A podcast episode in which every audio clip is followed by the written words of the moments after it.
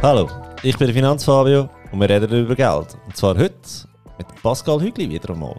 Also wieder einmal. Das ist äh, das zweite Mal. Aber es ist Premiere. Der Pascal ist der Erste, der das zweite Mal Gast ist im Finanzfabio Podcast. Also äh, Ihre wie mir Gebühr, gell, äh, Pascal? Ja, das ehrt mich natürlich. Super. Bevor wir anfangen, möchte ich gerne äh, der Sponsorin von dem Podcast danken, der Aargauischen Kantonalbank. Merci für, mal für die coole Zusammenarbeit. Ähm, Pascal, hast du eigentlich schon mal eine Bank beraten betreffend Bitcoins, Kryptowährungen? Bank noch nie, nein. Also man hat mit Leuten von der Bank geredet, oder? Da gibt es verschiedene Leute, von ja. Doppel, Falcon seinerzeit noch, aber ja. Ich meine, die haben sich auch von anderen Leuten beraten lassen. Die sagen sich einmal auch, die wollen ein bisschen Praktiker oder, aus der Schweizer Kryptoszene, die selber ja gut, das ist Praktiker als jemand, der investiert ist, Vollblut. Also, sorry. Ja, jemand, der vielleicht in dem Sinn selber schon einen Exchange am Laufen hat, der sonst ja. Produkt aufgesetzt hat, oder? Weil der Banken geht zu dem Ende des Tages auch um das. Die wollen eben eigentlich Geld machen, oder?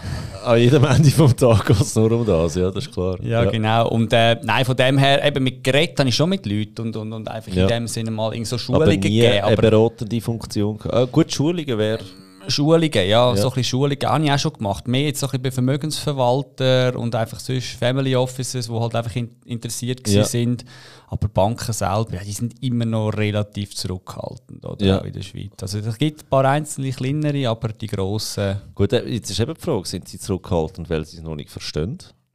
Das war ja, das ja bei mir eigentlich, wo wir das erste Mal gesehen haben, die ja von Tutor und Blasen keine Ahnung nicht, dass ich heute viel mehr Ahnung hätte, aber ähm, es ist doch so, dass ich sage, mal, ich, ich traue mich jetzt eher Bitcoins zu kaufen und Ethereum, danke für den Tipp noch dazu.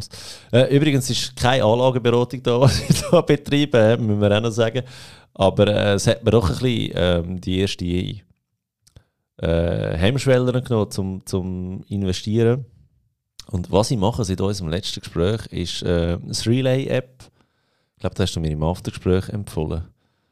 Willst du das schnell erklären, das Relay-App?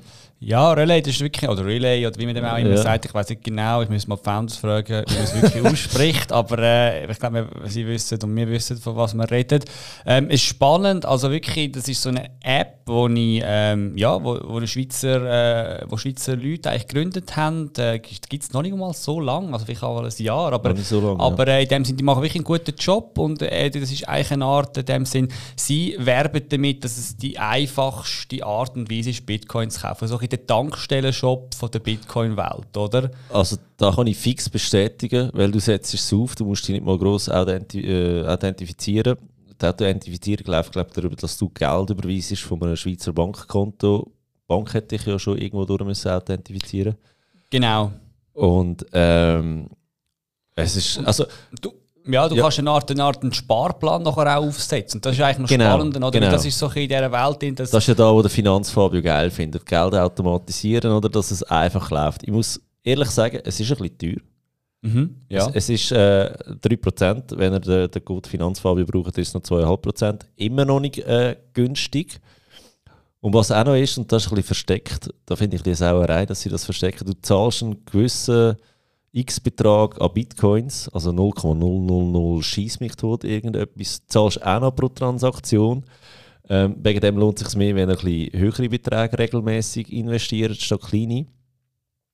Ähm, ich glaube, ja genau, du hast recht, das habe ich auch schon mit ihnen angeschaut. Sie haben jetzt gesagt, das hat vor allem damit zu tun, dass sie bis jetzt noch keinen guten Broker haben. Darum sind sie sogar an einer eigenen Broker-Lizenz dran, um okay, diese Sachen cool. können zu optimieren. Weil das sehen ja. sie in dem Sinne auch. Weil du bist nicht der Einzige, der das auch schon gemerkt hat. Und das hat genau natürlich für Leute, die ein kleinere Beträge haben wollen, das lohnt sich weh. dann irgendwie ja. nicht mehr. Und an dem arbeiten sie. Das ist von dem her noch spannend. Aber ja, eben, das ist, wie gesagt, es ist der Tankstellen-Shop. Tankstellen ja, weil, also du, weißt du, ich sage jetzt, wenn du, wenn du 10 Stutz investierst und ja. du hast äh, drei oder eben 2,5% mit dem Code, dann ist das eine Sache, dann hast du 2,5% bei 100 Franken, aber wenn du noch einen fixen Amount von Bitcoins zahlst, und dann ist bei 10 Stutz, geht halt schon relativ viel abgerissen. Aber ich habe dann gestartet mit ähm, 50 Franken in der Woche, das ist eben noch geil, du kannst nicht nur monatlich äh, investieren, sondern du kannst auch wirklich äh, wöchentlich investieren. Und ich habe gemerkt, ey, der X-Amount, kostet mir nichts, weil dann habe ich es dann einfach verdoppelt, die Logistik. Und jetzt investiere ich einfach mehr oder weniger wirklich, seit wir uns äh, das letzte Mal gesehen haben, ähm, 100 Stutz in der Woche automatisiert. Das wird abgebucht vom Konto, wird dort äh, investiert. Ähm, eben nochmal, ich weiß, es ist teuer, aber äh, es ist wirklich so einfach, dass ich müssen sagen, mal, da, da passt für mich, auch wenn ich ein bisschen, äh, höhere Prozent so, mhm. also wirklich mega einfach. Ja, genau, ja. ja. ja. eben, das ist natürlich am Ende des Tages wirklich ein Abwägen. Wollte ich mir eigentlich Zeit nehmen, mich noch mehr reinzudenken, weil dann gibt es natürlich wirklich die grossen Exchanges und so, mhm. wo man dann natürlich viel günstiger wegkommt, wo man andere Risiken teils aber auch hat. Oder zum Beispiel die Binance ist so eine grosse Exchange, die in ja. letzter Zeit recht stark in den News ist und wo auch alle Regulatoren eigentlich weltweit ein bisschen darauf einschiessen jetzt. Oder? Also auch dort hast du natürlich nachher gewisse Risiken. Dann gibt es andere Player in der Schweiz, oder, wo, wo dann dann wieder ein bisschen teurer sind als die wirklich grosse Exchange wie jetzt Binance. Aber ja, es ist halt immer ein Abwägen, oder äh, was, was gewichtigst du am stärksten. Aber, äh, ja, ja, was ist der richtig? Ja, genau. Aber äh, so ein bisschen eben für, für DCA, wie ja das oft genannt wird, so Dollar Cost Averaging oder in der Bitcoin-Welt ja. sagt man auch Fiat äh, Cost Averaging. Oder ja. man einfach, man, man nimmt ja, ist ja schon so, mit dem Bitcoin, der, der kauft ja nicht Bitcoin, er verkauft Fiat, oder? Und das ist natürlich ein Unterschied, oder? Also eigentlich in dem Sinne okay. von der Denken her, oder? Also dann spielt es auch nicht so eine Rolle, ähm, zu welchem Preis dass ich effektiv kaufe, weil ich wollte einfach meine Fiats loswerden, weil das, de, de, das ist eigentlich sozusagen das verwerfliche Geld. Also du kaufst den Bitcoin, sondern du verkaufst äh, Dollar und, und Schweizer Franken. Ja, so, genau, so weil du willst in dem Sinne eben eigentlich sozusagen eben das Klopapier, das willst du wegbekommen. Ja, da wo nicht wert ist, wo kannst du Ja, genau, und du ja. willst eigentlich die, die Nuggets bekommen, die langfristig wahrscheinlich eben das Aufwärtspotenzial haben. Und äh, darum, ja, ja, genau. Also dann ist eben das DCA ist relativ beliebt, oder? Und äh, ja, ist natürlich schon auch enticing. Also es leuchtet in dem Sinn ein. Du, du, du hast einfach deinen Betrag und den investierst. Und wenn ich habe das jetzt noch nie so gehört, aber es ist, es ist, äh, ja, es ist mega gut erklärt. Also eigentlich. eigentlich willst du nicht Bitcoin kaufen, du willst einfach dein Geld loswerden. In etwas, wo werterhaltend, im besten Fall wertsteigend mhm. ist, oder?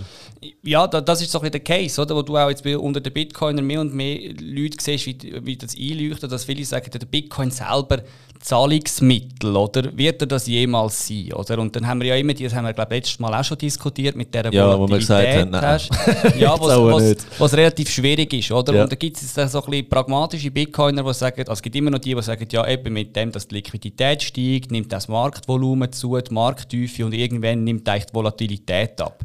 In ja. den Zahlen, wenn man jetzt das anschaut, über, seit dem Anfang, oder, seit 2008, wo es Bitcoin gibt, hat die Volatilität ein bisschen abgenommen, aber sie ist teils jetzt gerade in diesem Jahr, Anfangsjahr, ist sie wieder extrem hoch gewesen, oder? Und da kann man ja. argumentieren, also wirklich Volatilität abgenommen, nein, das hat, hat bei Bitcoin äh, bis Stand heute noch nicht, oder? Und obwohl jetzt eigentlich das Asset, Bitcoin hat ja jetzt irgendwie im März hat's ein eine Billion Marktkapitalisierung über, überschritten. Oder? Und eben, dann ist irgendwie das Argument noch nicht so verfangen. Aber was die Leute schon sagen, ist eben dann, oder eben andere pragmatisch ähm, denkende oder pragmatischer denkende Leute, oder? die sagen, Bitcoin ist eine Art Saving Account, also wirklich dein Sparkonto und alles, was du überschüssig hast, willst du im härtesten Geld in dem Sinn ähm, haben, wo, wo es je wird geben. Und Stand heute sagen die, ist das Bitcoin und obendrauf hast du für Daily Expenses natürlich dann noch ein paar deine Fiat-Sachen, später ja. vielleicht gewisse Stablecoins, weil alles digitalisiert wird ja. sein. Aber dein, dein Großteil vom Geld, das, was du sparst, das muss in Bitcoin und darum eben Fiat, Sell Fiat, bei also Bitcoin. Also immer noch so, Bitcoin ist quasi das Gold weil mit dem Gold kannst du auch nicht zahlen am Kiosk. Und Ethereum wäre dann der neue Dollar oder Schweizer Franken, so in dem Stil. Ja, ist noch, ist noch schwierig, oder? Ich meine, ich, ich würde sogar sagen, Bitcoin und Ethereum, die konkurrenzieren eigentlich schon langfristig darum, wer ist, wer ist Gold, weil wahrscheinlich wird eben Gold eigentlich sozusagen dann das zugrunde liegende Ding sein von dieser neuen Welt, also das Basisgeld könnte man es auch nennen und obendrauf wirst du nachher über verschiedene Zusatzschichten und Zusatzprotokolle eigentlich nachher Applikationen haben, vielleicht eben sogenannte stabile Kryptowährungen, die beispielsweise auf Bitcoin aufbauen, wo es heute schon viele gibt, die auf Ethereum aufbauen, oder? Ja. Und die kannst du nachher eigentlich ausgeben. Also von dem her könntest du mehr sagen, Bitcoin und Ethereum konkurrenzieren darum, wer wird eigentlich in dem Sinne der neue Standard sein und welches Asset wird zum neuen Basisgeld äh, der digitalen Welt. Und obendrauf hast du eigentlich nachher in dem Sinne eben Stablecoins und andere Sachen, die dann vielleicht noch Fiat denominiert sind und, und, ja. dann hättest du so eigentlich dann nachher das anders aufgefächert, ja.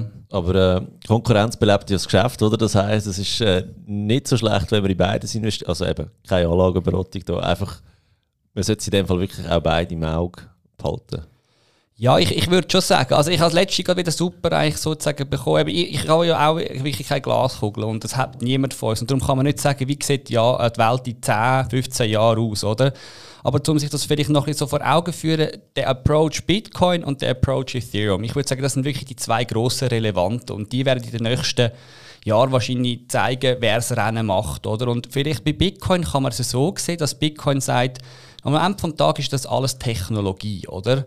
Das, was wo wir ja. da jetzt sehen, ist alles basiert auf Algorithmen und auf technologischen Überlegungen, wie man eigentlich ein neues Geldsystem kann schaffen kann. Und jetzt kann man das eigentlich grob unterscheiden, dass man sagt, Bitcoin geht eigentlich an und sagt, wir wollen ein digitales Gold schaffen, wie Bitcoin auf der Base Chain oder auf, dem, auf, dem, auf der Basis-Blockchain, wo Bitcoin ausmacht. Und das soll möglichst konservativ sein und nicht komplex in sich selber, damit das in dem Sinn auch wenig Angriffsflächen hat, oder? Und obendrauf tun wir dann skalieren über verschiedene Ebenen oder? Wo ja. eben dann das dazukommt. Und Ethereum wählt ein bisschen den anderen Approach oder genau den gegenteilige Approach, dass sie sagen, wir haben eigentlich, wir zeigen heute schon, was alles möglich ist mit all diesen Decentralized Finance Applikationen, oder? Mit all diesen Sachen, die du heute schon auf Ethereum kannst machen kannst. Und sie versuchen jetzt, haben das eigentlich, den oberen Layer haben sie zuerst gebaut und versuchen jetzt eigentlich in nächsten Schritt oben runter zu schaffen und ja. den unteren Layer dann auch in dem Sinn besser und besser zu machen. Und so wird einfach in den nächsten Jahren sich zeigen, ist besser bottom-up so wie Bitcoin, eigentlich ja. zuerst den Grundlayer schaffen, oder? das Fundament und oben drauf die anderen Sachen.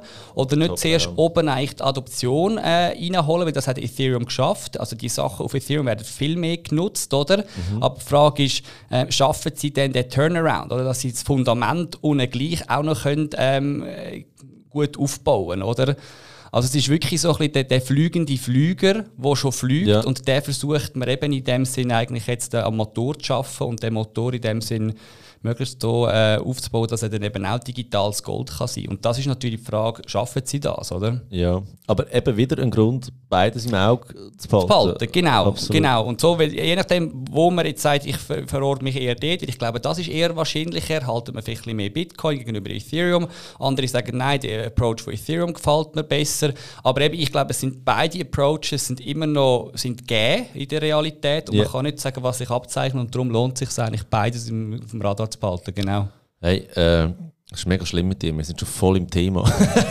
meine, meine, allererste Frage, die ich mir eigentlich so geistig notiert habe, ist, äh, Pascal, wie geht es dir?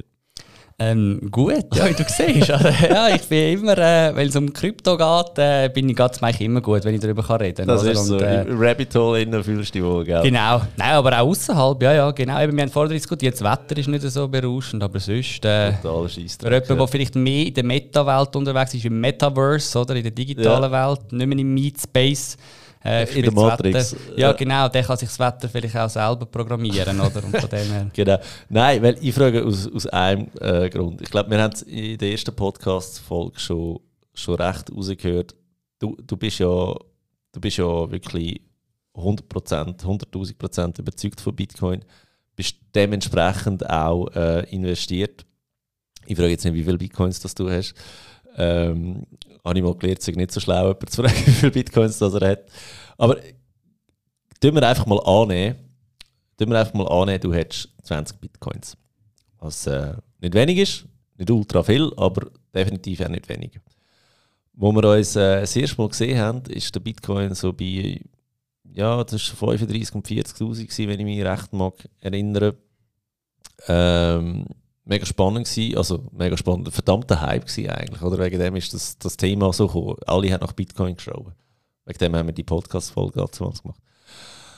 Und jetzt, er ist dann noch weiter gestiegen. Ich, habe, ich muss ehrlich sagen, ich habe bei 42'000 verkauft, weil ich dachte, der geht dann wieder runter auf irgendwie 35 und der kauft wieder, ja Scheissdreck. er ist einfach nur durchgestartet wegen äh, Mr. Musk, sage ich jetzt mal, oder der hat ja dort gesagt, Tesla akzeptiert Bitcoins.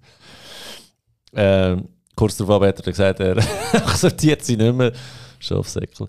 Äh, auf, jeden Fall, auf jeden Fall ähm, ja, es ist dann auf bis 64.000. Und jetzt sagen wir mal, du hättest irgendwie 20 Bitcoins, so rein theoretisch. dann wärst du Millionär gewesen mit Bitcoins. Und jetzt ist er äh, kürzlich ist er wieder unter, unter 30.000 Das heißt, du bist nicht mehr Millionär, nur mit Bitcoins. Und jetzt meine Frage, wie geht es einem dabei, so rein aus menschlicher Sicht? Ähm, ja, rein aus, rein aus menschlicher Sicht. Ich habe gerade letztens einen Tweet gelesen auf Twitter, wo auch einer das äh, miterlebt hat, der aber schon viel früher dabei war. Irgendwie bei 2,7 Dollar irgendwie das erste Mal investiert oh, wow. hat. Oder? Gut, mit denen habe ich kein Mitleid. Und, und, dann verkauft er relativ früh und dann haben, oder so geschrieben, ja, eben. Aha, so, ja, nicht, äh, nicht mitgemacht bis 64. Nein, nein, natürlich, eben bei ja. 2,7 rein. Also hat er eine dann, Pizza gekauft damit, oder? Ich weiß nicht, einfach bei, bei 10 Dollar wahrscheinlich verkauft und so und nachher gesagt, ja, es ist jetzt auch am Abgehen, ich, ich, ich investiere nicht mehr. Das war 2011, gewesen, oder? Und jetzt letzte hat man auf Twitter eigentlich den getaggt und gesagt, hey, lebt der noch, der du? Oder ist der schon Wahnsinn geworden? Und dann hat er reingepostet, still alive, outside, but inside dead. Oder? Also so ein bisschen im Sinn von wow, eben genau, ja. also so noch recht krass, wo du sagst, ja, das ist wahrscheinlich psychologisch, macht das mit dir extrem viel, oder? Ich meine, ja. eben, wenn du die Werte siehst, wo da Und da reden wir ja nicht von einer Halbierung, weißt du, die er durchgemacht hat, sondern... Nein, also äh, das ist dann wirklich Hardcore, Our ja. Billions, da... Ja, also das ist wahrscheinlich, ja genau, also das, also, aber eben das sind dann wirklich so Einzelschicksale, wo, wo das ist einfach krass und man weiß ja nicht genau, ob das stimmt, das ist alles auf Twitter, oder? Aber es ist schon spannend und eben ich jetzt aus meinem persönlichen, aus meiner persönlichen Warte kann schon sagen, ich meine, ja logisch, du bist, du bist da investiert und, und äh, eben, ich würde sagen, ich, ich bin auch tagtäglich, wo ich mich damit befasse. Ähm, du musst schon ganz klar sagen, hey, okay, eben, was ist, was ist meine Grundmotivation und, und wie be äh, beurteile ich die Sachen auch, oder?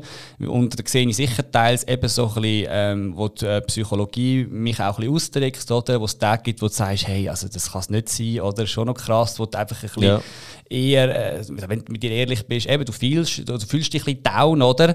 Aber ich meine, in solchen Situationen musst du dich dann einfach wieder fangen und versuchen, eben eigentlich auf, auf das Wesentliche zu fokussieren und, und auf all die Sachen, die ich Tag ein, Tag aus eigentlich lese, oder? Oder lesen. Und dann nachher dort merke ich nachher schon, eben, auch so, so Wert wie jetzt Million, das ist natürlich für mega viele Leute ist das, ähm, der Heilige Gral. Ist das der Heilige Gral. Ja, das, das Ziel. Das ist das Ziel, ja genau. Und das ist für ein Einzelschicksal natürlich auch mega spannend, wenn du das erreicht hast. Aber wenn du jetzt eben dann ein bisschen rauszoomst und ich rechtfertige oder du mir das dann nochmal so zurechtlegen, ich meine eben, die, dass man so, auch der Bitcoin, dass die Sachen so durch die Decke gehen, das hat für mich, das sind heute eigentlich in dem Sinn ja Verzerrungen vom System, wo wir drinnen leben, oder? Und ähm, eben dann, dann versuche ich in dem Sinn zu schauen, ja eben, ich so meistens die Zentralbankenbilanzen anschauen und so schauen, hey, wie sind die durch die Decke gegangen, oder? Und, und merke, hey, das wird mit Zahlen jongliert, äh, das, ist, das ist für uns schon surreal, oder? Also äh, rein in dem Jahr hat ein Zentral, oder haben Zentralbanken die große Grossen haben irgendwie 4,7 Billionen Dollar äh, geschaffen, oder? Oder Geld ja. im Wert von so viel, äh, von so viel Dollar, oder? Und das sind wirklich einfach Zahlen, die sind nicht mehr surreal, also die sind real, nicht mehr real für mich, oder? Und dann merke ich schon irgendwie, ja, auch die Billionen, vielleicht ist eine Billion nicht mehr das, was er mal war. Und, und eben äh, in dem Sinn kann es natürlich schnell wieder in die Richtung gehen, wenn ich weiß, da ist so viel Geld da außen, oder? Und darum versuche ich eigentlich von diesen, ich sage jetzt eben von diesen Fiat-Geldmengen äh, ein bisschen wegzukommen, ja. weil das einfach so volatil geworden ist, oder? Aber das ist einfach vielleicht ein Trick, also, wenn ich versuche, irgendwie das ein bisschen abzufedern, oder? Psychologisch. Aber also das heißt, die Million in, in, in Fiat-Währung, also Schweizer Franken, US-Dollar, Euro, die ist ja sowieso nicht eine Million wert heutzutage. So in dem Stil, oder? Ja, genau. Also die ist heute vielleicht noch eine Million wert, oder? Und eigentlich in dem Sinn nominal, aber real, was hat sie effektiv wert, oder? Wenn nebendran, ich meine, es ist auch immer die, das Argument, das du hörst unter Bitcoin, ja, der Bitcoin wird wahrscheinlich in den nächsten fünf bis sechs Jahren auf eine Million gehen, ein Coin, oder? Ja. Und, und ich glaube, das ist nicht unrealistisch, oder? Weil ich meine, da ist so viel Geld im System. Und die Frage ist für mich einfach, ja, was ist er denn real noch wert? Wenn der Bitcoin auf eine Million geht, kann ich mir vorstellen, dass alle anderen Güter rundherum auch viel, viel teurer werden und ich mit dieser Million dann einfach viel weniger kann kaufen kann. Und dann ist es vom Verhältnis her gar also nicht so... Inflation. Klassische eigentlich in dem Sinne Inflation, oder? Ja. Die sehen wir ja eben in den Asset-Gütern, also in den Vermögens Wachstumswerte und so, wo, wo die Häuserpreise in der Schweiz natürlich durch die Decke gegangen sind, Junge, die sich fragen, hey, kann ich mir da noch irgend so etwas leisten, oder? Und das sind halt einfach so Relationen, wo man, wir dürfen nicht nur auf ein so ein Ding fokussieren, sondern muss immer das Gesamtpicture in dem Sinn sehen, oder? Aber äh, ja, es ist, es ist natürlich krass, wenn du in ein paar Monaten. Aber das ist so, wenn, wenn du relativ wirklich nüchtern an die Sache angehst und sagst, also gut, ich hätte jetzt die Million gehabt, ob es jetzt eine Million wert ist, ist eine andere Geschichte, aber jetzt habe ich nur noch die Hälfte. Mhm. Das ist ja, ähm, da sieht man ein bisschen, okay, du, du setzt dich mega fest auseinander mit der Thematik, oder dass du, okay, ich kann, ich kann das verkraften, oder? Aber andererseits ist ja auch, jetzt hast du 20 Bitcoins, bist bei 40'000 und er steigt da auf 60'000 und denkst, hey, 50% mehr, oder? Dann erlebst du ja auch einen Höhenflug.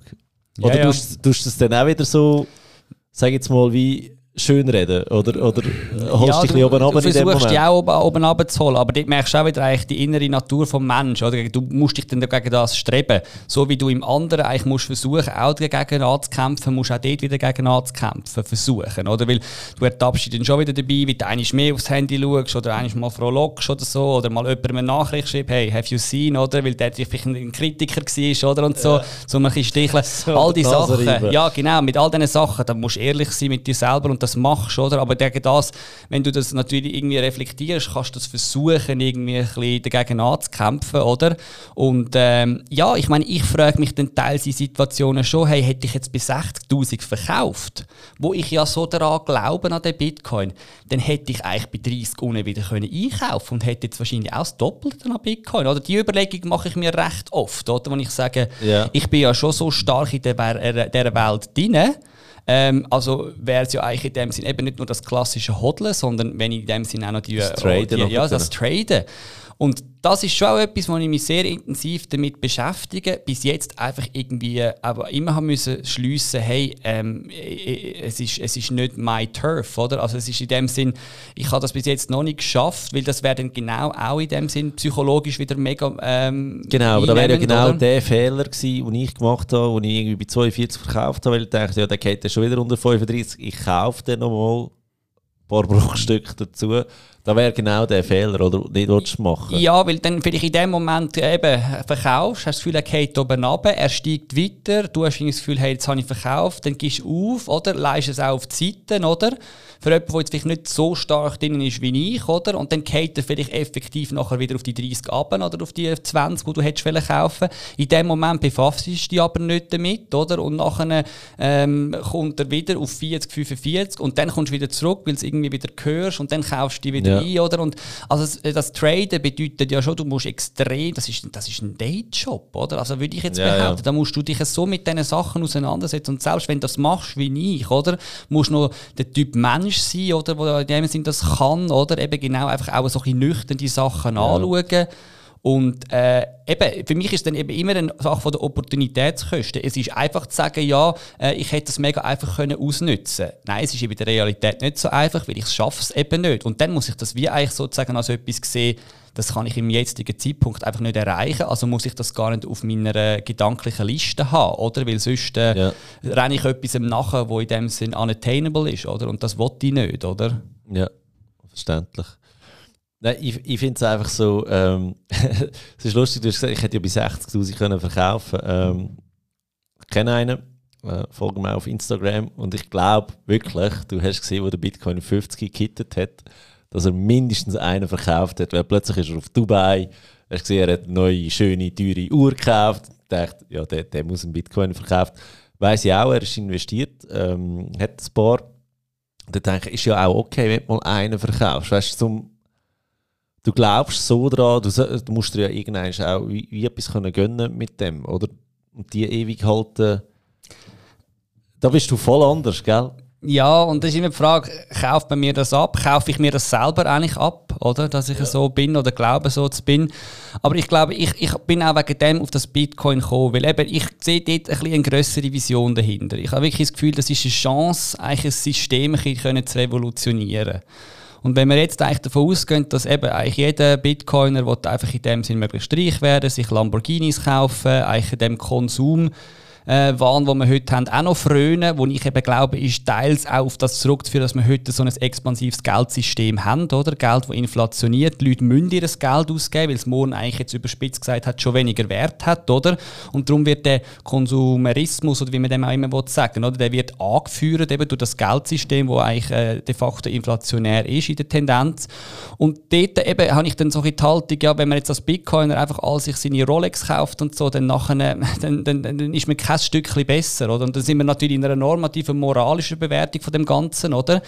Gut, Rolex ist sehr werterhaltend ja. steigen, muss man okay, auch sagen. muss man auch sagen, ja, jetzt vielleicht ist Rolex, aber einfach eben, also allgemein einfach der ein Rolex geht ja dann noch, aber dann sind es dann 3, 4, 5 Rolexes, Nein, oder? ich habe mich jetzt schnell müssen rechtfertigen Okay, sehr gut, ja, ja. Nein, und, und, und das ist so ein bisschen die Frage, oder? Eben, äh, investiere ich wegen dem in Bitcoin und wo ich in Bitcoin reingekommen bin, wo ich mit den richtigen Bitcoiners, sage ich jetzt mal, oder einfach denen, wo ich dann das Gefühl das sind so die, die das auch tragen, der Ethos, oder in sich ja. rein. An der grossen Konferenz, ich mag mich noch erinnern, 2015, 2016, oder bin ich an die grosse Konferenzen, die ersten Banker sind dort rumgelaufen an diesen Bitcoin-Konferenzen, alle natürlich in den schönsten Suits, oder, mit den Krawatten und so. Und dann ja. kommen da so Leute rein, sicher einfach wirklich die letzten Kleider, Löcher in den Hosen, einfach so ein bisschen verschöpft, die klassischen Trader. Ja. Und du hast einfach gewusst, that's the real whale. Also das ist der Bitcoiner, der wahrscheinlich über 1000 Bitcoins hat, aber der zeigt das null. Also das interessiert ja. den auch nicht. Der sieht da eigentlich eine Revolution, die im Gang ist und sagt, hey, da können wir so viel mehr schaffen mit dem, oder? Und vielleicht schaffen wir es da eben eigentlich sozusagen ähm, Zentralbanken und, und, und Geschäfts-, also die Bankenwelt irgendwie eben unter Druck zu setzen, indem dass wir Wettbewerb schaffen und sie sich auch wieder eher hintersinnen, okay, wie wirtschaften wir, oder? Wenn wir einfach ständig immer nur Geld drucken und System eigentlich so an die Wand fahren, weil eben, das haben wir letztes Mal auch schon diskutiert. Gut, sie müssen ja. Ja, es ist ja kein, kein Ausweg mehr da, oder? So. Ja, genau. Aber eben darum ist es auch kein natürlich Don't hate the player, hate the system. Oder? In dem Sinne ja. nicht gegen einzelne Leute und zeigt mit dem Finger auf die, sondern einfach das System als solches scheint irgendwie an einem Punkt zu sein, wo es kein Zurück mehr gibt. Oder? Und darum ist auch die Frage, okay, schaffen wir mit Bitcoin ein neues alternatives System? Und da gibt es sicher along the way Leute, die eben dann nachher Bitcoins natürlich einfach sehen als eben get rich uh, quick uh, Scheme, oder? Und, und in dem Sinne Cash aus. Aber irgendwie in mir innen habe ich schon die Hoffnung, dass Bitcoin eigentlich auch so ein ein Get Slow Free Scheme ist, oder? In dem Sinne einfach so ein bisschen, eben, du schaffst es irgendwie, dir mehr können Freiheit zurückzuerobern, indem dass du immer Asset bist, wo vielleicht hoffentlich weniger kann kontrolliert werden, wo auch weniger inflationiert wird. Und all die Hoffnung, vielleicht ist das alles eine leise oder vielleicht auch eine falsche Hoffnung, oder? Und das und, und die Hoffnung vor Augen zu haben, eben sagt mir eigentlich, also die, die, der ganze Wert, wo da in dem Sinn, äh, wo ich da mache mit diesen Bitcoin Bitcoin, ja, also das, ist, das bedeutet mir jetzt nicht so viel. Und da habe ich eben vielleicht das Glück, dass ich eigentlich von der Natur aus schon der bin, der jetzt nicht irgendwelchen Autos nachher rennt oder eben Uhren sagen mir nichts und so. Ja. andere würden jetzt als bodenständig äh, betiteln, oder? Aber ähm, vielleicht, eben, vielleicht betrüge ich mich da auch ein bisschen selber oder sehe das irgendwie als Masche, um jetzt irgendwie, ja, das äh, Nein, weißt, zu vermarkten mit dem. Aber das ist schon etwas, was aus mir rauskommt eigentlich, oder? Mir geht es ein bisschen darum, ähm, Minimalismus finde ich im Grundsatz finde ich Minimalismus eine gute Sache, oder? Du hast weniger Shit, wo du dich darum musst kümmern, das heißt, du sparst Zeit. Unser höchstes Gut, das höchste Gut als Bitcoin, sage ich jetzt, oder? Wenn ich aber so, wenn ich mich mal mit dem Thema beschäftigt habe, also ich bin kein Minimalist, ich habe einfach gemerkt, ich, ich brauche weniger, aber ich könnte noch viel mehr runterfahren. Aber als ich mich mit dem beschäftigt habe und so Blogs gelesen habe über Minimalismus, ähm, ich müssen merken, es ist immer darum gegangen, Geld sparen. Geld sparen, Geld sparen, Geld sparen. Und dann kommt dann bei mir irgendeine Frage, ja, wenn du weniger besitzt, um mehr Geld zu sparen, für was brauchst du denn das Geld schlussendlich? Weil mitnehmen kannst du es nicht. Logisch, du kannst dir relativ viel Zeit kaufen, oder? Umso weniger Ausgaben das du hast, umso weniger musst du arbeiten fürs Geld, sage ich jetzt einmal. Aber wenn der Anreiz nur ist, Geld vermehren durch Sparen, dann, dann dann erfüllt es ja seinen Zweck nicht mehr. Weil schlussendlich, Geld ist ja nur eine Idee, wie Bitcoin im Grundsatz eine Idee ist. Und wenn es dann hast, aber nicht brauchst, um dir es nicht, einen Traum erfüllen, Ferien, äh, äh, ein schönes Haus, ein Auto, eine Uhr, was auch immer, für was machst du es denn? Ja, ja, voll. Also du, du sagst das richtig. Ich meine, Geld, eben, das wird dann fast schon zum Selbstzweck und ist nicht mehr Mittel zum Zweck, oder was es eigentlich soll sein, genau. oder? Und ich meine, ähm, eben, ich lese auch gerne so ein bisschen, äh, eben, wir haben jetzt über Psychologie geredet, habe ich gerade letztes Jahr auch ein gutes Zitat gelesen von einem Schweizer Psychologen, C.G. Jung, oder? Vielleicht einige von euch im Begriff, wirklich spannender Typ, oder? Und der hat vom ungelebten Leben geredet, oder? Und das ist genau das, oder? Wenn du eigentlich nachher dein ungelebte Leben hast, du hast vielleicht die ganze Zeit in dem Sinn dir Bitcoin in dem Sinn ähm, ja, angeschäffelt, oder? Und am Schluss äh, hast du es nicht ausgegeben und am Schluss von deinem Leben musst du sagen, also für was habe ich jetzt das eigentlich Und deine Nachkommen haben den Key nicht, Das ist eigentlich genau, alles dann, für nichts, oder? Dann ist eigentlich alles für nichts gewesen. Nein, und, und ich sage, ja eben, also dort, äh, ja, darf ich mir vielleicht selber auch nichts vormachen, aber das ist schon meine Hoffnung, dass ich sage, eben, vielleicht kann ich auch so in Bitcoin vielleicht etwas wirklich mal als meine, an meine Nachfahren weitergeben, oder in dem Sinn. Äh, und vor allem das Asset, das eben vielleicht am härtesten ist und darum auch am wenigsten Wert verliert. Und darum gebe ich ihnen nicht in Fiat etwas weiter, wo nominal zwar noch den Wert hat, wo man glaubt, es hat, aber real eigentlich nicht mehr. Und eben, du hast jetzt gesagt, die Zeit ist in dem Sinne ein wertvolles Gut als Bitcoin. Ich habe dort auch so ein bisschen eine Herangehensweise und sage, ja, für mich ist eigentlich Bitcoin monetarisierte Zeit oder so ein bisschen wirklich, oder tokenisierte Zeit, oder im Sinne von, weil es eben eigentlich in dem Sinne nicht vermehrbar ist, oder? Und eben die 21 Millionen. Ja, aber ja das heisst, du musst dich ja irgendein von einem Bitcoin oder von einem Teil trennen. trennen. Genau, ja. aber das könnte in dem Sinne sein, dass ich mir jetzt sage, okay, ich glaube, jetzt der momentane Stand in meinem Leben Productive Phase, oder? Ich versuche in dem Sinn äh, möglichst produktiv zu sein, ähm, in dem Sinn auch mit einer sehr tiefen Zeitpräferenz, wie man dem auch so schön sagt in der Ökonomie, oder? Ich, ich sage, ich, ich muss momentan nicht viel ausgeben, oder? Ich, ich spare die Sachen wirklich an für später. Und je mehr Bitcoin ich jetzt kann ansparen kann, desto mehr Zeit kann ich vielleicht eben später eigentlich gewinnen, weil ich habe eigentlich mehr Bitcoin, die im Wert zugenommen haben und dann kann ich eigentlich sozusagen die Zeit zurückkaufen, oder? Genau, aber, und muss nicht mehr arbeiten. aber kann wann hast du den erreicht, oder? Das ist jetzt die Frage, wo setzt du dir die Limit? Setzt du dir bei 100'000 oder bei einer Million pro Bitcoin? Mega, mega schwierig. Wahrscheinlich, weil da kommt auch wieder menschliche Psychologie dazu, dass du sagst, ja, irgendwann, irgendwann kommt der Punkt oder ja. irgendwann kommt der Turnaround. Und jedes Mal als Mensch hast du das Gefühl, ja, er kommt morgen oder jetzt heute das mache ich jetzt auch noch. Und dann nachher schiebst du es gleich immer wieder raus und am Schluss bist du eben 80 und merkst, hey, das ungelebte Leben, ich habe es jetzt eigentlich gleich nie gemacht und äh, äh, habe den Turnaround nie geschafft. Von dem her, das ja, ist ein ganz Struggle, oder? oder? Und ich glaube, da gibt es auch kein äh, richtig oder falsch, aber wenn man sich eben, wie wir das jetzt ein bisschen versuchen, sich die Gedanken machen und ich finde das eben auch schön, an Bitcoin, weil man wieder anfängt, wenn man es ernst nimmt, sich genau diese Gedanken zu machen und vielleicht einmal am Abend im Bett äh, mit, mit seinen Ängsten und so über so Sachen anfangen zu reden, oder?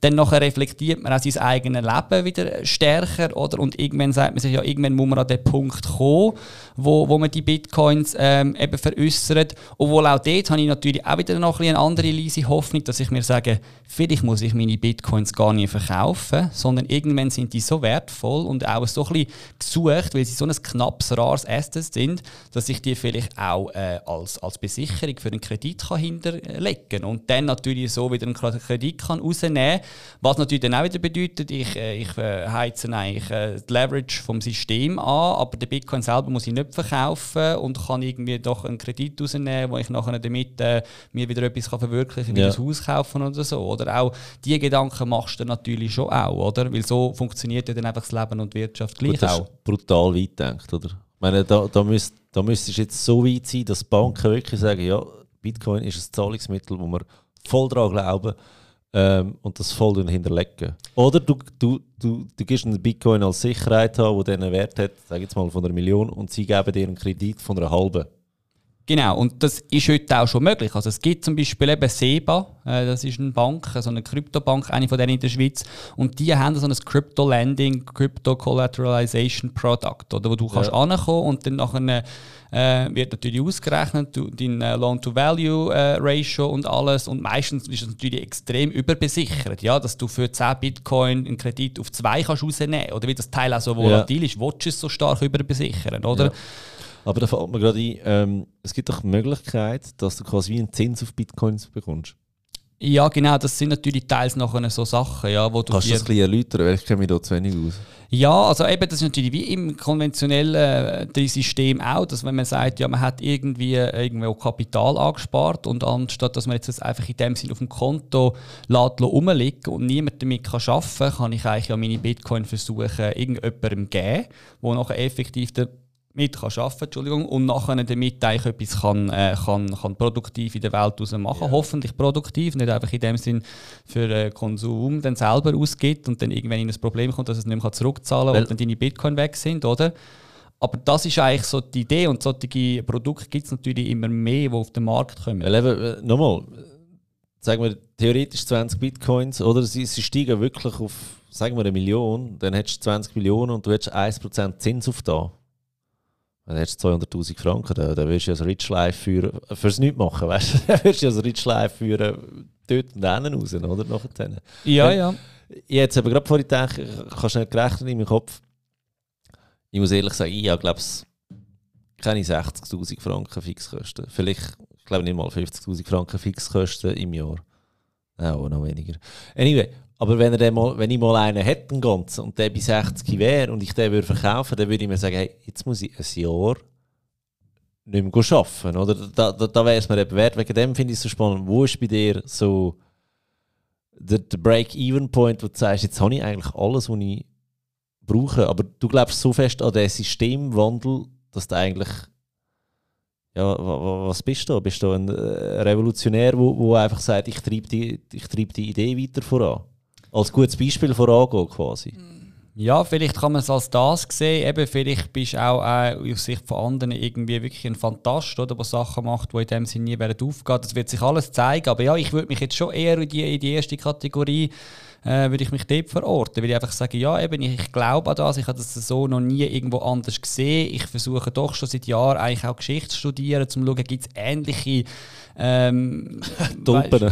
ja, ja, genau. Tulpen ist natürlich auch so etwas. Da gibt es ähnliche Entwicklungen, die wir gesehen haben und es scheint ein paar von diesen Entwicklungen zu geben. Aber in dem Sinn, vielleicht ist doch wirklich noch nie so etwas so revolutionär wie Bitcoin, sozusagen in meinem Verständnis. Und darum eben sage ich auch, das lohnt sich da eigentlich so sein Leben dem wie ein Stück weit anzugeben oder? Und, und einfach für das voll zu gehen. Weil ich, ich sehe es jetzt wieder als, als Finanzplaner. Oder? Wir haben mega viele Kunden, die sind so ähm, sag jetzt mal, gegen die 60.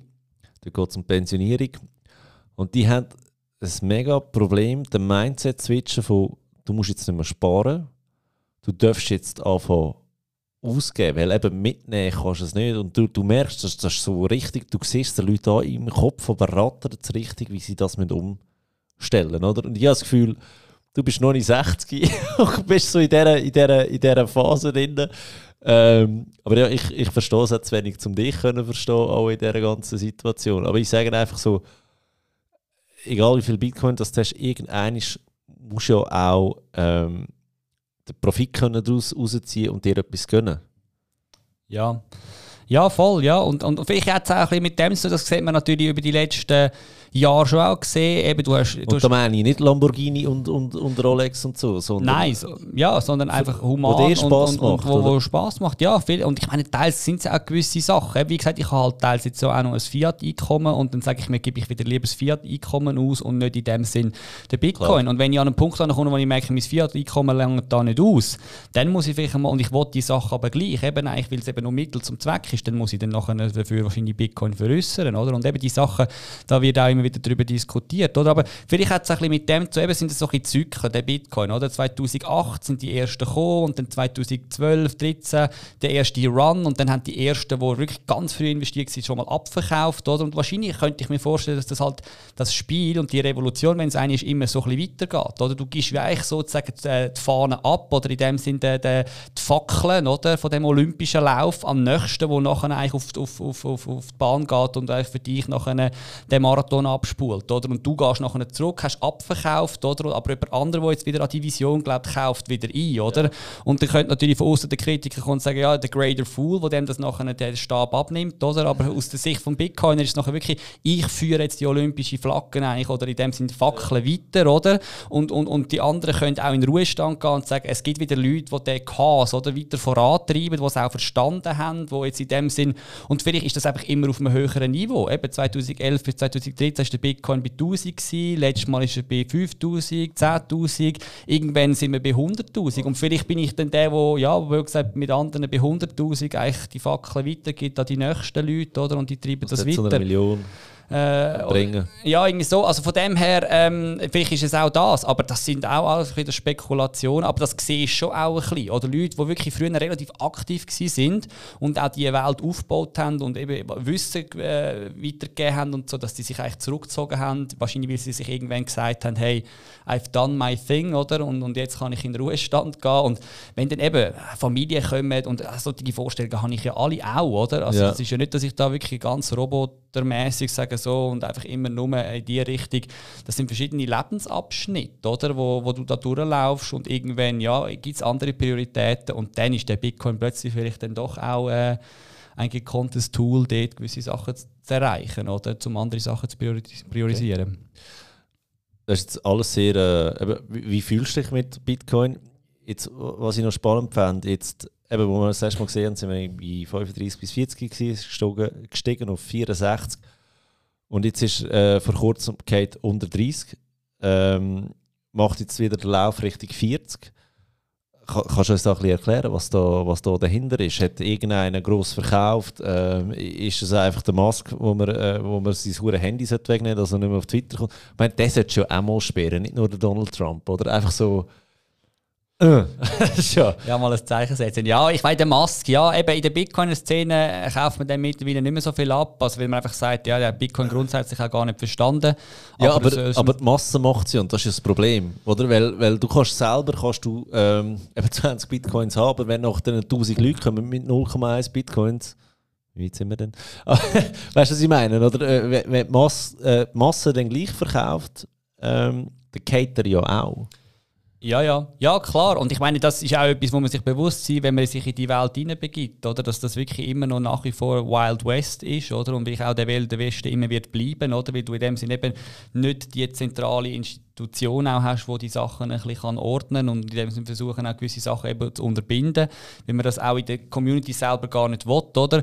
Und von dem her, ja, der Musk, ja, der hat natürlich da schon einiges ähm, sage jetzt mal, antrieben und nachher vielleicht mit seinen Tweets auch wieder in den Boden reintrieben. Aber, aber, ich bin nicht so sicher, ob jetzt also alles auf den Mask zurückzuführen ist. Ich habe das Gefühl, das sind schon noch reale... Ähm aber darf ich eine Frage? Du hast jetzt gerade gesagt, ja, die Leute aus der Bitcoin-Welt sagen, er hat Bitcoin nicht verstanden. Jetzt hat er gerade vor kurzem wieder äh, tweetet, er selber hat Bitcoin, Tesla hat Bitcoin, SpaceX hat Bitcoin. Und ich frage mich an, äh, sind wir ehrlich, er ist ein schlauer Post hat es nicht verstanden oder hat es vielleicht besser verstanden als alle anderen? Gute Frage, ja. Also, er ist ja doch der zweitreichste Mensch oder der reichste, je nachdem, ja, ob der andere ja, ja. gerade im Weltall ist oder nicht. Er ja. ist der reichste auf der Welt. Ich meine, etwas nicht verstanden zu haben, das ist, das ist subjektiv. Oder? Aber ich meine, schlussendlich, wenn man jetzt wirklich anschaut, wie Bitcoin es Teil der Bitcoin versteht und vielleicht wie auch ich den Bitcoin jetzt versuche zu verstehen, und wenn ich dann Elon Musk zulasse, muss ich schon auch sagen, er schaut den Bitcoin ganz anders an. Und darum würde ich wahrscheinlich schließen, er hat ihn nicht verstanden. Oder aus seiner Sicht würde ich vielleicht sagen, ja, eben ihr äh, schaut den anders an an und ich schaue dann eben falsch an, weil ich schaue einfach in dem Sinne als das Profit Vehicle an und wo man eben eigentlich sozusagen auch wie eine Windfahne kann vom einen zum anderen Preis jetten oder und so und das ist eigentlich das richtige Verständnis von Bitcoin und ihr äh, hechelt da etwas nachher, wo, wo gar Vor keinen Sinn macht. er kann da. Und er kann das, genau, ja. Von dem her, das ist natürlich Aussage gegen Aussage, wer hat es effektiv besser verstanden, aber ja, eben, ich glaube, das sind halt so Sachen, wo man damit muss leben wenn man sich, äh, wenn man sich in die Welt hineingibt, oder? Vielleicht ähm, gibt es eine leise Hoffnung, dass irgendwann ähm, seine Tweets nicht mehr so ankommen, oder? Dass die auch so eine Art äh, ja, abnehmenden Grenznutzen haben oder, oder einen Grenznutzenertrag von seinen Tweets. Je mehr er das macht, desto weniger Leute äh, sind eigentlich nachher, ja, lassen sich noch davon beeinflussen. Vielleicht ist es gleich auch irgendwann die Liquidität, die bei Bitcoin zunimmt, oder, dass so jemand wie der Musk eigentlich das nicht mehr kann machen kann. We don't know. Ich meine, es ist halt, es ist, es ist, es ist heute so mit den Social Media Sachen, man hat es ja bei Gocki auch gesehen, das Beispiel mit Cristiano Ronaldo, oder? Das ist doch auch so ein bisschen durch... Äh, ja, aber da, das ist im Fall, ich bin dem mal... Ja, ich bin dem auch noch nachgegangen. Es ist Zufall gewesen. Ja. Es ist absolut, es hat eigentlich nicht wirklich viel mit, mit ihm zu genau. tun. Das sind aber wieder Medien, die sagen, super Influencer, der schiebt zwei Cookie-Flaschen, kostet Cola irgendwie 40 Milliarden oder 4 ja. Milliarden, ich weiß gar nicht. 4 Milliarden, ja.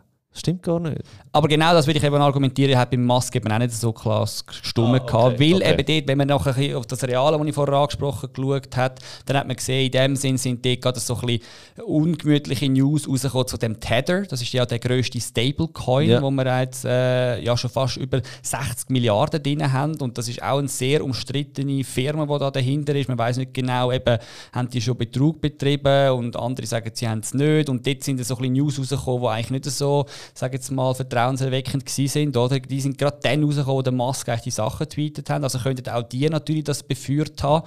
Und allgemein ist es so gewesen, dass man gesehen hat, eben der Markt ist an dem Zeitpunkt bei diesen 64 einfach extrem overleveraged gewesen, oder? Man hat eigentlich, wenn wir all die Zahlen angeschaut haben, sind eben all die Retailers wieder reingekommen, haben noch schnell eigentlich sozusagen auf den Quick Buck gehofft und so. Und dass dort eine Korrektur hat müssen kommen, ist auch absehbar gewesen. Mit der realen Entwicklung, die sich noch in China eigentlich sozusagen noch ähm, nach dies nach äh, entfaltet hat mit den Miners, wo China ja das erste Mal eigentlich so jetzt glaube wirklich die Türen dicht gemacht hat und äh, ja also äh, fast die Hälfte also fast äh, die Hälfte von der Hashing Rate, das ist ja eigentlich die, die Rate, wo die Leute, also die Power, die Energie wo die Miner ins Bitcoin-Netzwerk stecken, um den Bitcoin sozusagen am Leben zu behalten und eben eigentlich nachher auch damit zu meinen. Ja die hat sich abkorrigiert. Das kann man ja öffentlich eigentlich anschauen, weil bei der Blockchain die Daten alle einsehbar sind. Und da hat man ganz klar gesehen, aus China haben recht viele Miner eigentlich sozusagen ihre, ihre Ausrüstung und so abgezogen. Und das hat natürlich auch einen Preis-Impact gehabt, weil die haben irgendwie müssen Fire Sale Bitcoin liquidieren, um eben aus China rauszukommen, in andere Länder zu flüchten, weil China offensichtlich da wirklich eigentlich äh, Tabula Rasa gemacht hat. Und all diese Sachen zusammen haben natürlich nachher schon dazu geführt, dass die Preise so stark hat können können gedruckt werden. Oder? Und dann wird es natürlich wieder zu einer self-fulfilling prophecy, weil alle sehen das und dann stoßen dann auch Traders ab, die denken, eben, ich kann tiefer wieder einkaufen und dann kann es bei Bitcoin relativ schnell Bleibt gehen. unter die Nase, oder? ja. Okay. Also, eben, da, da, da finde ich mega spannend, weißt du, die Einzelheiten und wie kommst du, ähm, das ist übrigens Steilpass gell, für den Newsletter, wie, wie kommst du an die äh, Infos an, dass der eben, dass du nicht einfach sagst, der Mask wieder, sondern dass du wirklich siehst, okay, im Hintergrund läuft noch so viel mehr.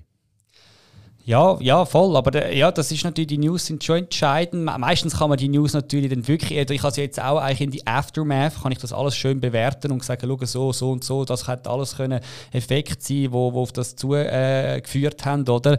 In der Situation selber hast du das alles auch nicht so gesehen, oder? Es ist immer einfach aus der Retro-Perspektive noch Sachen zu beurteilen.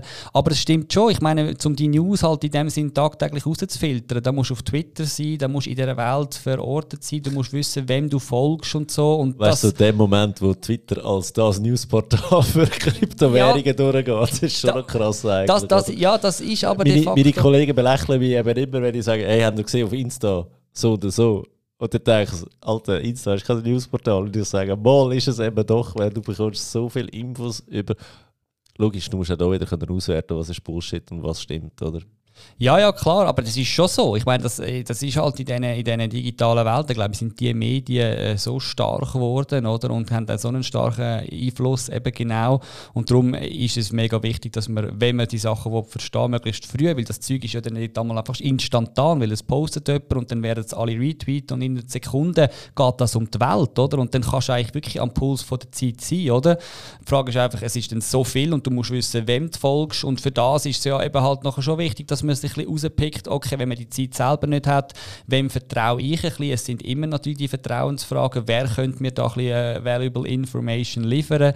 Und äh, ja, das ist natürlich nachher genau das, oder? Aber ich glaube, wenn man das will, eben, dann, dann ist das wirklich ein Dayjob. Also da kann man nachher nicht das Gefühl haben, ja, ich folge dem so ein bisschen äh, Nein, keine Chance. und hat dann nachher das Gefühl, ich habe jetzt irgendwie äh, alles erblickt, oder? Ja. Und weiß nachher genau, wie ich mich muss positionieren muss. Ja. Ich, ich habe mal einen Podcast gemacht mit Marco Schei. Ähm, er ist Daytrader. Also normal, nicht Krypto. ja. Und äh, also der sagt auch, hey, das, das ist ein Job. Also da bin ich acht, acht Stunden locker am Arbeiten, wirklich. Und er, er handelt nur äh, Dachaktien, also Schweiz, Deutschland, Österreich. Und der verschiebt einfach so ein Volumen, dass er sagt, hey, wenn ich 0,2% am Tag gemacht habe, dann ist gut, dann habe ich einen anständigen Lohn am Ende vom, vom Monat, oder? Aber der, ich meine, der startet äh, Kaffeemaschine und der PC und dann ist der Vollgas acht Stunden dran oder ohne Pause. Ja, ja, genau, ja, voll. Eben, das ist, ist nicht nur unique to Crypto. Also das ist ja allgemein, dass man einfach, wenn man etwas wirklich will verstehen dann nachher muss man möglichst Aber wenn ich jetzt ja keine acht Stunden Zeit habe, oder was gäbe es da für eine Lösung, äh, wo ich relativ kurz und bündig an die Infos ankomme? Mm. Ja, also was ich eben schon immer sage, ist eigentlich, dass man, dass man versucht, eben sich auf einzelne Leute in dem Sinn, äh, wo eben vielleicht die, sich die Zeit nehmen und, und tagtäglich in dieser Welt unterwegs sind und dort ein bisschen versucht herauszufiltern, wem, wem schenke ich mir das Vertrauen und dort nachher schauen, haben die irgendwelche Sachen, also zum Beispiel ihre Twitter-Accounts, schauen, wem folgen die vielleicht, oder eben, weil jetzt zum Beispiel wirklich Twitter sehr wichtig ist und dann folge ich diesen Leuten vielleicht auch und, und kann dann so einmal pro Tag drauf schauen und, und sonst sind es glaube ich schon so Sachen wie immer mal wieder äh, gewisse Podcasts konsumieren, oder? Wo so Sachen vielleicht täglich oder, oder wöchentlich in dem Sinne versuchen zusammenzufassen. Eben, du hast so Sachen wie Newsletter erwähnt, da gibt es heute auch einige, oder? Wo man in dem Sinn... Komm, erzähl jetzt mal von deinem Newsletter. Ja, der Newsletter, wir versuchen das natürlich auch zu machen. Das mache ich mit ein paar Kollegen zusammen, oder? Äh, auch andere zwei noch, die sehr intensiv in dem Sinn äh, tagtäglich sich mit diesen Sachen auseinandersetzen. Und dort versuchen wir jetzt schon auch eben eigentlich auf der sozialen Ebene, was Twitter anbelangt, anbelangt, eigentlich durchzugehen durch, durch, also zu durchforschen, was, was ist gerade aktuell.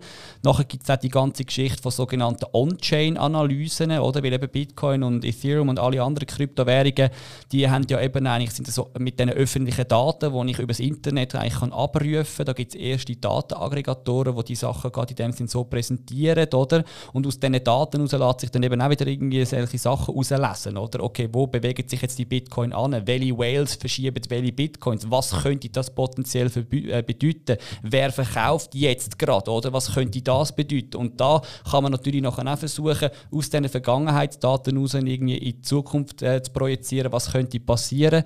Das versuchen wir auch und, und nachher geht es einfach auch immer noch darum, einfach Education zu liefern. Weil ich glaube, an dem mangelt es halt schon auch ja, immer da. noch. Weil wenn du nicht weißt, wie du das Zeug musst beurteilen musst, dann nützt dir auch nicht die besten Informationsquellen, oder? Das ist eben auch so etwas, wo ich immer noch das Problem habe mit Kryptowährung. Oder? Selbst wenn ich die Info habe, ich kann, sie, ich kann sie nicht auswerten oder sagen, ist jetzt das gut oder schlecht. Für, den Bitcoin ist das gut oder schlecht für mich. Ähm, aber eben, das, das ist noch mal eine völlig neue Finanzwelt, die du von vorne müsstest lernen. Oder? Ja, ja, ja es, es, es ist ja so. Ich bin momentan gerade an einem Lehrbuch dran, oder, weil ich ja, ja. Noch in dem Sinne als Dozent auftritt und das versuche ich jetzt wirklich dort mal systematisch eigentlich alles durchzuackern und ich komme eigentlich zum Schluss, jetzt auch bin ich gerade im Teil, wo es um, um Anlage geht, weißt, und so und dort muss ich sagen, das ist ein ganz neues Anlageuniversum, wo man wirklich auch ganz neue Bewertungsmodelle braucht, wo ganz neue ja. Anlageklassen kommen. Also da Buch ist dann ganz anders geschrieben als da, wo du schon rausgebracht hast? Ja, teils. Also es soll halt Habe ich übrigens mal zwei, äh, zwei verlost. Ja, sehr gut. Äh, Danke. Ja, ja. Ja, voll. Also das ist natürlich super. Und das ist mehr so ein bisschen, ich sage jetzt mal, einfach die ganze Geschichte versuchen äh, wieder, wieder zu geben. Genau.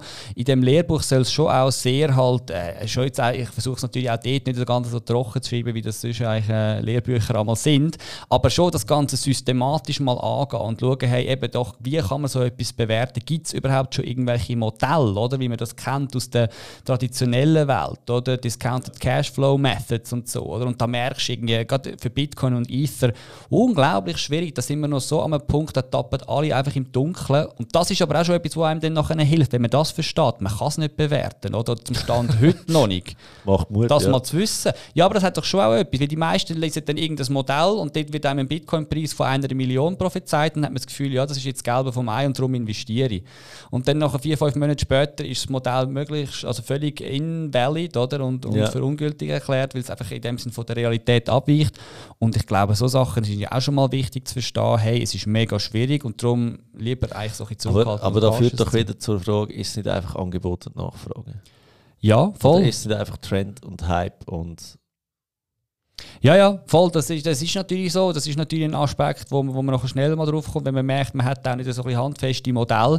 Und dann ist halt einfach die Frage, ja, dann kann man ein bisschen beurteilen, was könnte die Nachfrage treiben, was treibt das Angebot und so. Und das sind eben nachher die Diskussionen auf der Angebotsseite wegen diesen 21 Millionen. Das ein versuchen zu verstehen, wie werden auch die Coins nach wie vor in dem Sinn geshoot, oder? Also emittiert und ausgegeben aus Protokoll. Und auf der Nachfrageseite wäre es nachher eben, ähm, was hat Bitcoin für Eigenschaften, wo die Leute vielleicht wirklich eben eigentlich sozusagen könnten als wertvoll erachten, dass es eben als Mittel zu irgendeinem Zweck kann dienen, oder? Und wenn man den Zweck versteht, wo die Leute könnten sehen und mhm. Bitcoin dann auch als taugliches Mittel beurteilen, dann könnte man das so ein bisschen so abstecken. Aber das ist natürlich dann sehr, man ist da sehr schnell in irgendwelchen subjektiven Theorien drin, weil man müsste ja eigentlich können in die Köpfe der Leute schauen, was mega schwierig ist und dann wird es auch wieder ein bisschen zu einer Voodoo Voodoo-Ökonomie oder, oder eine ja. Voodoo-Bewertungssache. Aber ähm, ich glaube, es ist schon spannend. Oder? Also, eben, man tastet sich da wirklich an, Schritt ja. für Schritt. Okay. Ähm, wir sind schon fast wieder bei einer Stunde, das ist unglaublich. Was ich wollte fragen, was denkst du, ähm, wo geht der Bitcoin an bis Ende Jahr? Logisch keine Anlageberatung und so weiter, aber du jetzt persönlich, deine Meinung? Ja, also eben, ich glaube, es gibt wirklich momentan so ein bisschen die zwei äh, sich gegenüberstehenden Theorien, dass wir eigentlich jetzt das, das Top gesehen haben mit diesen 64'000 irgendwo im, im, April, oder? Und, und wir jetzt wirklich in einen neuen Bear Market hineinschlittern, oder? Und jetzt die letzten äh, der Run, den wir jetzt wieder gesehen haben, von letzter Woche von 32 oder 28.000 Dollar auf fast 40, glaube stand heute, oder? dass das mhm. so ein sogenannter Short Squeeze könnte sein, oder? weil Leute eben genau recht short auf Bitcoin sind, so wie wir das in der Zeit dort mit der ganzen GameStop-Aktien erlebt haben, oder? Ja. wo aber auch nicht mega nachhaltig ist, dass der Bitcoin jetzt dann vielleicht wieder zusammengeht und wirklich eben Ende Jahr könnte äh, sogar wieder auf 20.000, 15.000 zurückgehen. Oder? Also diese Theorien schwirren auch um. Dann gibt es die anderen Theorien, die sagen, ja, nein, eben, ich glaube, das Top ist noch nicht erreicht gewesen und es könnte noch so ein letztes, letztes, letztes Aufbäumen noch mal geben und dass wir Ende Jahr sogar noch mal ein neues Allzeithoch sehen, oder? Also über 64. Über 64'000, genau, da schwirren Zahlen um 80'000, 100'000, 120'000, ja. oder? Ende Jahr wirklich. Aber die 100'000, die sind doch schon umgeschwert, wo wir uns das erste Mal getroffen haben, zu einer Aufnahme, oder? Ähm, hat auch lange so ausgesehen, als ob es wirklich so wäre. Und nachher dann, musst du sagen, jetzt bist du der Erste wieder, den ich höre, der wieder von 100'000 redet, sind alle wieder so vorsichtig geworden, oder? Ja, genau, eben. Es ist ja klar, eben, es ist ja irgendwie in, in der Retroperspektive immer klar, nothing goes up in a straight line. Oder es wäre einfach irgendwie komisch gewesen, wenn jetzt das alles auf wäre. Jetzt ist einfach die Frage mit, dem, mit der Korrektur, die wir jetzt da gesehen haben, ist jetzt da, ist jetzt echt viel, zu viel Geschirr verschlagen worden, oder? Mit dem Mask und auch mit der ganzen Energiedebatte, oder? Mit den Chinesen, die jetzt da interveniert haben, die Regulatoren, der, der, eben der Tether-Fat um den Stablecoin. Gibt, ist das jetzt nicht einfach in dem Sinne, ist da zu viel zerstört worden, dass jetzt eigentlich so in einer kurzen Frist sich nochmal etwas kann entwickeln kann, oder? Ähm, wenn man eben so ein bisschen die Zahlen anschaut, und das ist schon etwas, was ich ein versuche zu verfolgen, ist, hat man jetzt gesehen in den letzten zwei Monaten, oder? Mai und Juni, wo der Preis eher runtergefallen ist, hat es eigentlich so ein bisschen, vor allem bei den Holders, die jetzt mal zwischen 1 und 100 Bitcoin haben, oder? So ein bisschen, sage jetzt mal, eben so ein bisschen Leute, die doch einen guten Stack an Bitcoins haben, aber jetzt nicht ultra krasse Whales sind, die aber haben eigentlich... Ein Whale. Äh, eben etwa ab 1000 Bitcoin bist du ein Whale. Und zwischen, 100, zwischen 50 und 100 bist du, glaube ein Dolphin. Und ich weiß auch nicht genau. Und genau es gibt da verschiedene. und zwischen 1 und 2, äh, 10 bist du ein Crab, oder? Also ein Krabbe. Ja, ja, ja. Und ein Shrimp bist unter einem Bitcoin. Irgendwie okay, so, oder? okay. Ja, und, yes, und, ich bin Shrimp Genau, oder? Und, und das ist so ein bisschen, wenn, wenn du das siehst, bei diesen bei den Crabs oder Dolphins oder so, oder Sharks, ich weiß nicht ganz genau, dort hast du gesehen, die haben eigentlich wieder akkumuliert, oder? Also das ist wirklich so ein bisschen eine Akkumulationsphase gewesen die haben eigentlich aufgebaut, die haben zugekauft. Die haben eben genau das abgekauft von denen, die jetzt über die letzten zwei Monate verkauft haben. Das ist so ein bisschen die Frage. Auch die Miners, wenn man die Zahlen anschaut, jetzt im Juli, sind eigentlich wieder net positiv. Also sind auch wieder zu ähm, Akkumulatoren geworden. Sie verkaufen weniger ab, als dass sie dem sind zurückhalten, oder? Und bei den Exchanges sehen wir ebenso, dass weniger Bitcoins auf die Exchanges geschickt werden, was eigentlich sozusagen zu einer Supply Shortage könnte führen. Und diese Sachen, die weisen schon ein bisschen darauf hin, dass es eben vielleicht noch nicht ganz vorbei könnte sein, oder? Aber eben, ich bin da mega undecided, weil ich muss schon sagen, eben, es ist sehr viel Geschirr verschlagen worden und vielleicht äh, ist einfach wirklich zu viel zerstört, dass wir in der kurzen Frist jetzt wieder den Gump machen. Aber eben darum sage ich mir auch, ähm, dass DCA wahrscheinlich keine schlechte äh, Überlegung zu den momentanen Preisen. Was also? Die, die, das äh, Dollar Cost Averaging, immer ja. das Konstante via Sparplan in dem Sinn einzukaufen. Weil eben, ich, ich habe einfach das Gefühl, wenn man einen Zeithorizont wieder hat, und das sage ich wie jedes Mal, von drei, vier, fünf Jahren, auch jetzt noch, habe ich nach wie vor das Gefühl, Bitcoin hat noch ein Upside, weil es ist einfach immer noch eben, es, es ist One Million oder One Trillion Dollar Asset, oder? Aber wenn man sieht, was der Bitcoin versucht zu erreichen, oder? In dem Sinne nur schon digitales Gold sein, haben wir, glaube ich, schon mal schon diskutiert, dann hat er immer noch ein Upside von 10x, oder? Von 10 Mal, dass er eigentlich nur schon die Marktkapitalisierung von Gold erreicht hat und, und darum äh, bin ich nach wie vor ein, ein, ein, ein Gläubiger, wenn man so will, und glaube, dass Bitcoin Bitcoin, ein Bitcoin-Evangelist oder Jünger, ja. genau. Und darum glaube ich schon, dass da noch, ähm, eben, dass es da kann kommen, aber darum in, de, in de, Ende Jahr hin, ich weiß nicht, also ich kann es wirklich nicht sagen. Wenn mir jemand eine Pistole würde am Kopf haben, dann würde ich wahrscheinlich sagen, es wäre nicht unwahrscheinlich, dass der Bitcoin-Preis wirklich plötzlich nochmal höher ist Ende Jahr. Ja. Aber ähm, ja, nobody knows. Eben, ich als Laie habe wirklich müssen sagen, der, der Coast-Average-Effekt, da, das stimmt für mich, oder? Weil ich es einfach zu wenig verstehe, verstehe aber, dass es mega Potenzial hat, speziell auch langfristig. Wegen dem bin ich mit dem Relay-App ähm, wirklich super happy, auch wenn die Gebühren immer noch ein bisschen hoch sind. Aber vielleicht möchten sie ja dort mal etwas, weil jetzt haben sie, glaube ich, auch wieder ein, äh, äh, ein bisschen Geld bekommen von, von Investoren oder könnte ja mal dazu führen, dass es mal ein bisschen günstiger wird. Who knows? Ja, das ist schon zu hoffen, oder? Ich meine, ich glaube, das hat ja einfach wie immer damit zu das haben wir schon gesehen in der ganzen Finanzwelt, dass Transaktionsgebühren oben abgekommen sind, oder? Und das hat ja, glaube ich, auch damit zu tun, dass einfach der Wettbewerb in dem Sinn angekommen äh, angekurbelt worden ist. Oder? Und ich meine, eben, sie haben natürlich, gerade in Europa gibt es wenige andere so Provider, oder, die jetzt genau so den Sparplan, die Sparplanfunktion anbieten. Und wenn da mehr und mehr von denen auf den Markt äh, drängen, dann nachher werden doch die Kosten langfristig oben runterkommen. Das, da bin ich davon überzeugt. Oder? Weil eben, das, das muss eigentlich so sein. Aber am Anfang versuchst du natürlich schon in dem Sinn äh, abzuschöpfen, wo es nur geht, oder? damit du ähm, ja, genau eigentlich äh, kannst eben dich gut aufstellen für die Zeiten, die kommen. Aber ja, das ist eigentlich schon meine Erwartung, dass das oben runterkommt, langfristig. Ja. ja. Okay. Hey Pascal, mega cool. Es ist schon wieder eine Stunde im, im, im, Flug von einem Bitcoin umgegangen. Äh, ja, sicher nicht das letzte Mal, gewesen, wo wir uns gesehen haben. Ähm, du da hast jetzt nochmal Gelegenheit, nochmal schamlos Werbung für dich zu machen. Und all die, die den ersten Podcast mit Pascal nicht gelost haben, dann müsst ihr mal suchen in der Staffel 1, ich glaube irgendwie Folge 7 oder irgend so etwas. Ähm, ja. Ja, ja. ja, das ist super. Ja, danke vielmals. Nein, ist wie immer schön neben dir. Es ist auch wirklich angenehm, oder da wirklich einfach ein bisschen austauschen, immer gute Fragen. Und ja, ich meine, ich freue mich über jede Person, die ich damit kann connecten kann, vor allem auch über LinkedIn, Twitter, oder findet man mich unter meinem Namen Pascal Hügli, vor allem bei LinkedIn.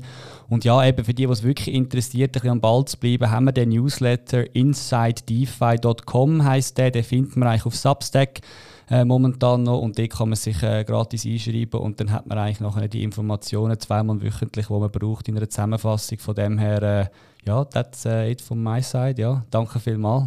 Tipptopp, super. Hey Pascal, merci vielmals für deine Zeit und für all die, die zulassen. Mich würde natürlich ein Abo auf Apple Podcast oder Spotify freuen. Was mich besonders würde freuen, wäre eine Bewertung. Und hey, wenn ihr den Podcast hört und findet, mal, das ist etwas, dann doch ein bisschen sharen in den sozialen Medien. Danke vielmals und bis bald.